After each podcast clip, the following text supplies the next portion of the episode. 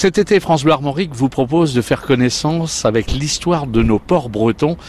Et cette semaine, nous nous arrêtons sur le port de Vannes, en compagnie de Pascal Février, qui est marin, passionné du golfe et passionné de l'histoire du port ici à Vannes. Pascal, bonjour. Alors, où sommes-nous? Nous sommes sur ce port qui, a toute une histoire. On, on- on connaît le début de l'histoire de ce port, euh, Pascal. Oui, donc on est au port de Vannes, qui euh, se situe au fond de la rivière de Vannes, dans le golfe du Morbihan. Le golfe étant constitué de trois rivières, la rivière d'Auray, rivière de Vannes et rivière de Noyalo. Et ici, on est donc au fond de la rivière de Vannes, et du plus ancien écrit qu'on puisse retrouver, euh, on remonte au premier siècle de notre ère, pour le port de Vannes, qui s'appelait à ce moment-là Darioritum. Et c'était la cité des Vénètes qui était très réputée pour leurs euh, bateaux, leurs flottilles et euh, le, le commerce qu'ils faisaient avec ces bateaux-là. Alors ce port, depuis le premier siècle de notre ère, a évolué. Est-ce qu'il a fait partie de ces ports euh, où on commerçait? Parce qu'aujourd'hui c'est un port euh, plutôt touristique.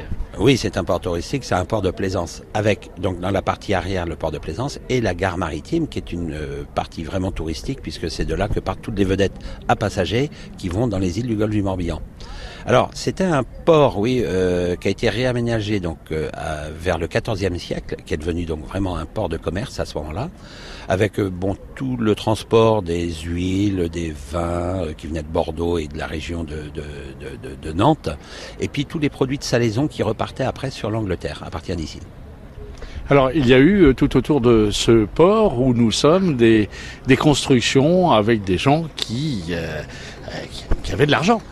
Ah oui, oui, oui. Bah, euh, à partir du moment euh, où il y a un trafic maritime, il y a du commerce, et euh, où il y a du commerce, il y a des négociants et, euh, et des activités connexes à la marine qui font que bah, ça donne toute une vie. Et c'était le cœur un peu de la, la ville de Vannes.